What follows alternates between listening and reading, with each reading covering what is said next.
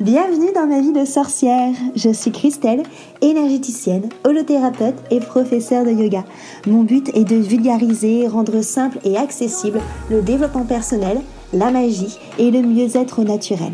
Parfois seule ou accompagnée, je m'engage à te faire voyager dans des podcasts authentiques et frais, plein d'astuces pour vivre ta vie de sorcière et de sorcier moderne.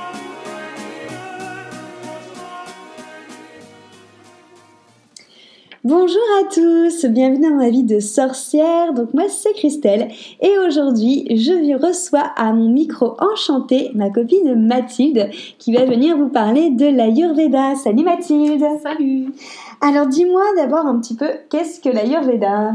Alors l'Ayurveda, c'est euh, une médecine ancienne qui nous vient d'Inde et c'est une médecine holistique, donc euh, elle prend la personne dans son ensemble. Donc on voit vraiment les interactions entre euh, ses pensées, ses émotions, son environnement, son travail, pour aller voir tous les plans de la personne. Très bien, et du coup c'est hyper intéressant. Et comment tu sais justement comment prendre la personne? Est-ce qu'il y a des, tempéraments, des, des choses qu'il faut savoir là-dessus? Oui, alors cette médecine elle est euh, très connectée euh, à la nature et elle part du principe que tout ce qui compose le macrocosmos compose aussi le microcosmos, donc nous, à savoir euh, donc qu'on est tous composés des cinq éléments, donc le feu, l'air, les terres, la terre et l'eau. Mmh.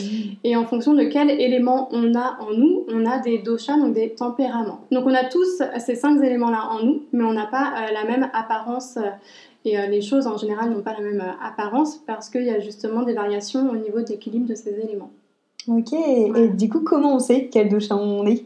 Alors, on peut faire un test. Il va y avoir en fait des questions qui vont être posées sur euh, la partie physique de la personne et sur la partie mentale de la personne.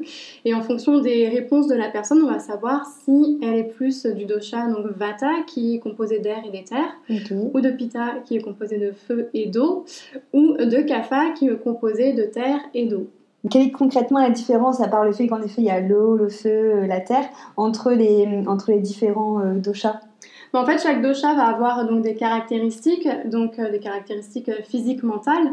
Les personnes qui vont être vata de manière générale, donc elles vont être plutôt euh, fines, grandes, euh, elles vont avoir les cheveux un petit peu plus euh, fins, le problème de sécheresse un petit peu au niveau de la peau, parce que donc c'est l'air, ça a des qualités euh, mm. donc de froid, de sec, et au niveau du mental, donc ça a des personnes en fait qui ont un mental qui fonctionne vraiment à 200 km/h, beaucoup de pensées, éventuellement un petit peu d'angoisse, un petit peu de peur, d'anxiété des fois.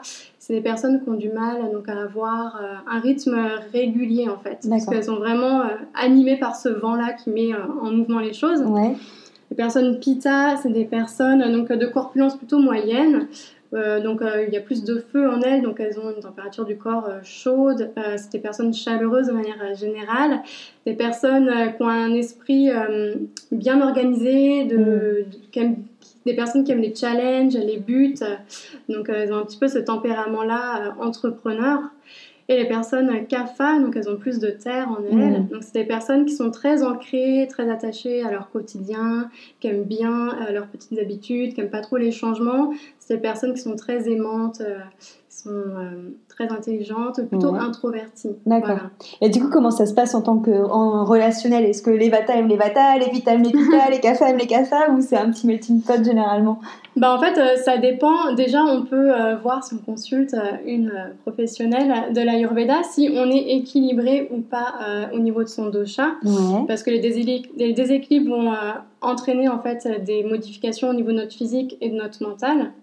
Et euh, donc, si deux personnes sont très vata et sont dans un énorme déséquilibre, qu'elles ont beaucoup d'anxiété toutes les deux et de doute toutes les deux, ça, ça, risque voilà, de d'être un petit peu compliqué. Pareil pour les pitas, euh, les pitas qui sont déséquilibrés peuvent être un peu agressives, un petit peu sur le qui-vive, un petit peu mm. dans, dans cette compétition euh, trop en fait, dans cet excès. Du coup, ça peut faire des étincelles.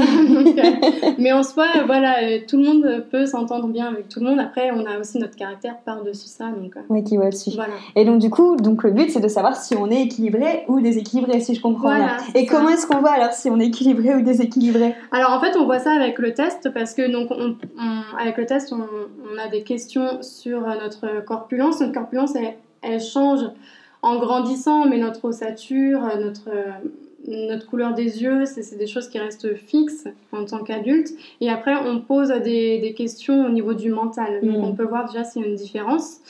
Et euh, s'il y a des déséquilibres, en fait, on va venir réajuster tout ça avec différents éléments. D'accord, ok. Et du coup, avec quel élément tu vas venir réajuster tout ça? Alors, le premier médicament, entre guillemets de l'Ayurveda, c'est l'alimentation. Ouais. Donc, on va vraiment euh, privilégier de manger à certaines horaires et privilégier euh, certaines saveurs. Après, il va y avoir euh, les exercices physiques. Pour certaines personnes, on va devoir les faire bouger plus. Pour certaines personnes, on va devoir les ancrer plus. D'accord. Donc, faire des activités plus de méditation, de respiration. les pranayama, donc les exercices de respiration, sont sont dans les éléments qui peuvent rééquilibrer. Et euh, donc on a aussi euh, les massages, les soins, l'aromathérapie, voilà, tout ça qui rentre en compte. Les couleurs même. Ah ouais, en effet. Ouais, donc c'est vraiment très poussé. Et donc du coup, quelqu'un qui veut justement se rééquilibrer, c'est bien qu'il prenne un petit peu de tous les, euh, tous les outils, on va dire, ou il peut en avoir un qui préfère prédominant, qui choisit, ou... Bah alors en fait, moi, vu qu'on regarde la personne dans son ensemble, si c'est une personne en fait qui a vraiment pas l'habitude des routines et qui a rien mis en place euh, mm. à l'heure actuelle dans sa vie, on va mettre des petites choses en place, mais on va pas chercher à changer sa vie du jour au lendemain, sinon on va être perdu. et en Ayurveda, c'est très important en plus de voilà de respecter le rythme de la personne et de mettre ces changements en place doucement. Donc moi, je vais toujours euh, conseiller de commencer par l'alimentation. Et après, je vais dire euh, voilà peux rajouter de faire des massages de temps en temps. Tu peux rajouter ensuite un 5 minutes de respiration ou de salutation au soleil si la personne a besoin de bouger. Et euh, je lui dis voilà, petit à petit, en fait, on met des choses en place mais euh, commencer par l'alimentation tout le temps. D'accord, d'abord l'alimentation. Et du coup, en termes de massage, justement, toi, tu donnes des massages euh, ayurvédiques. Oui. Est-ce que tu préconises pareil que les personnes viennent te voir une fois par mois ou des choses comme ça, ou pas forcément Il y a un rythme à avoir? Alors, dans l'idéal de l'idéal, en Inde, il y a un rythme à avoir, mais aussi les massages, c'est pas le même prix, c'est beaucoup moins cher. Et on fait, entre guillemets, des cures en fonction de ce que la personne a, de certains massages. Et euh, par exemple, certains soins, ça va être conseillé de les faire tous les jours pendant deux semaines. D'accord. Chose qui n'est pas vraiment évidente pour nous. bah, tu m'étonnes. mais, euh, mais je dirais qu'une fois par mois, c'est déjà bien, en fait, si on a besoin. Et si c'est plus, bah, c'est tant mieux. Mm. Mais euh, après, ça dépend vraiment de la personne, euh, où elle en est dans son corps et dans son mental.